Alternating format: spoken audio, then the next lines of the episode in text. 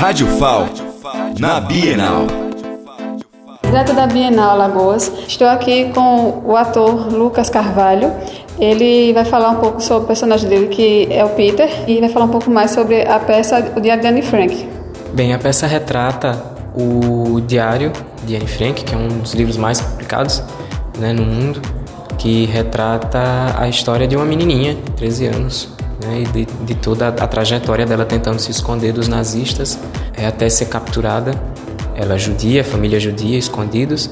E o meu personagem é o Peter, o filho do outro casal que dividiu o esconderijo com a Anne Frank né, e que foi o momento romântico da Anne Frank, né? Eles passaram dois anos no esconderijo, então tanto para o Peter quanto para a Anne foram foram aqueles dois anos em que eles conseguiram muito jovens, muito novos, é, é, desenvolver alguma coisa, né? Se conhecer e, e, e, crescer um pouco ali naquela, naquela situação e que infelizmente o final é, é trágico. Lucas, e qual a sua sensação de estar aqui atuando e se é a primeira vez que você está aqui no teatro? Quanto tempo você está fazendo atuações? Eu faço teatro desde, desde os 14 anos, mas no palco do Gustavo Leite é a primeira vez. É uma honra estrear nesse palco com uma peça tão forte, tão potente, com uma memória tão latente.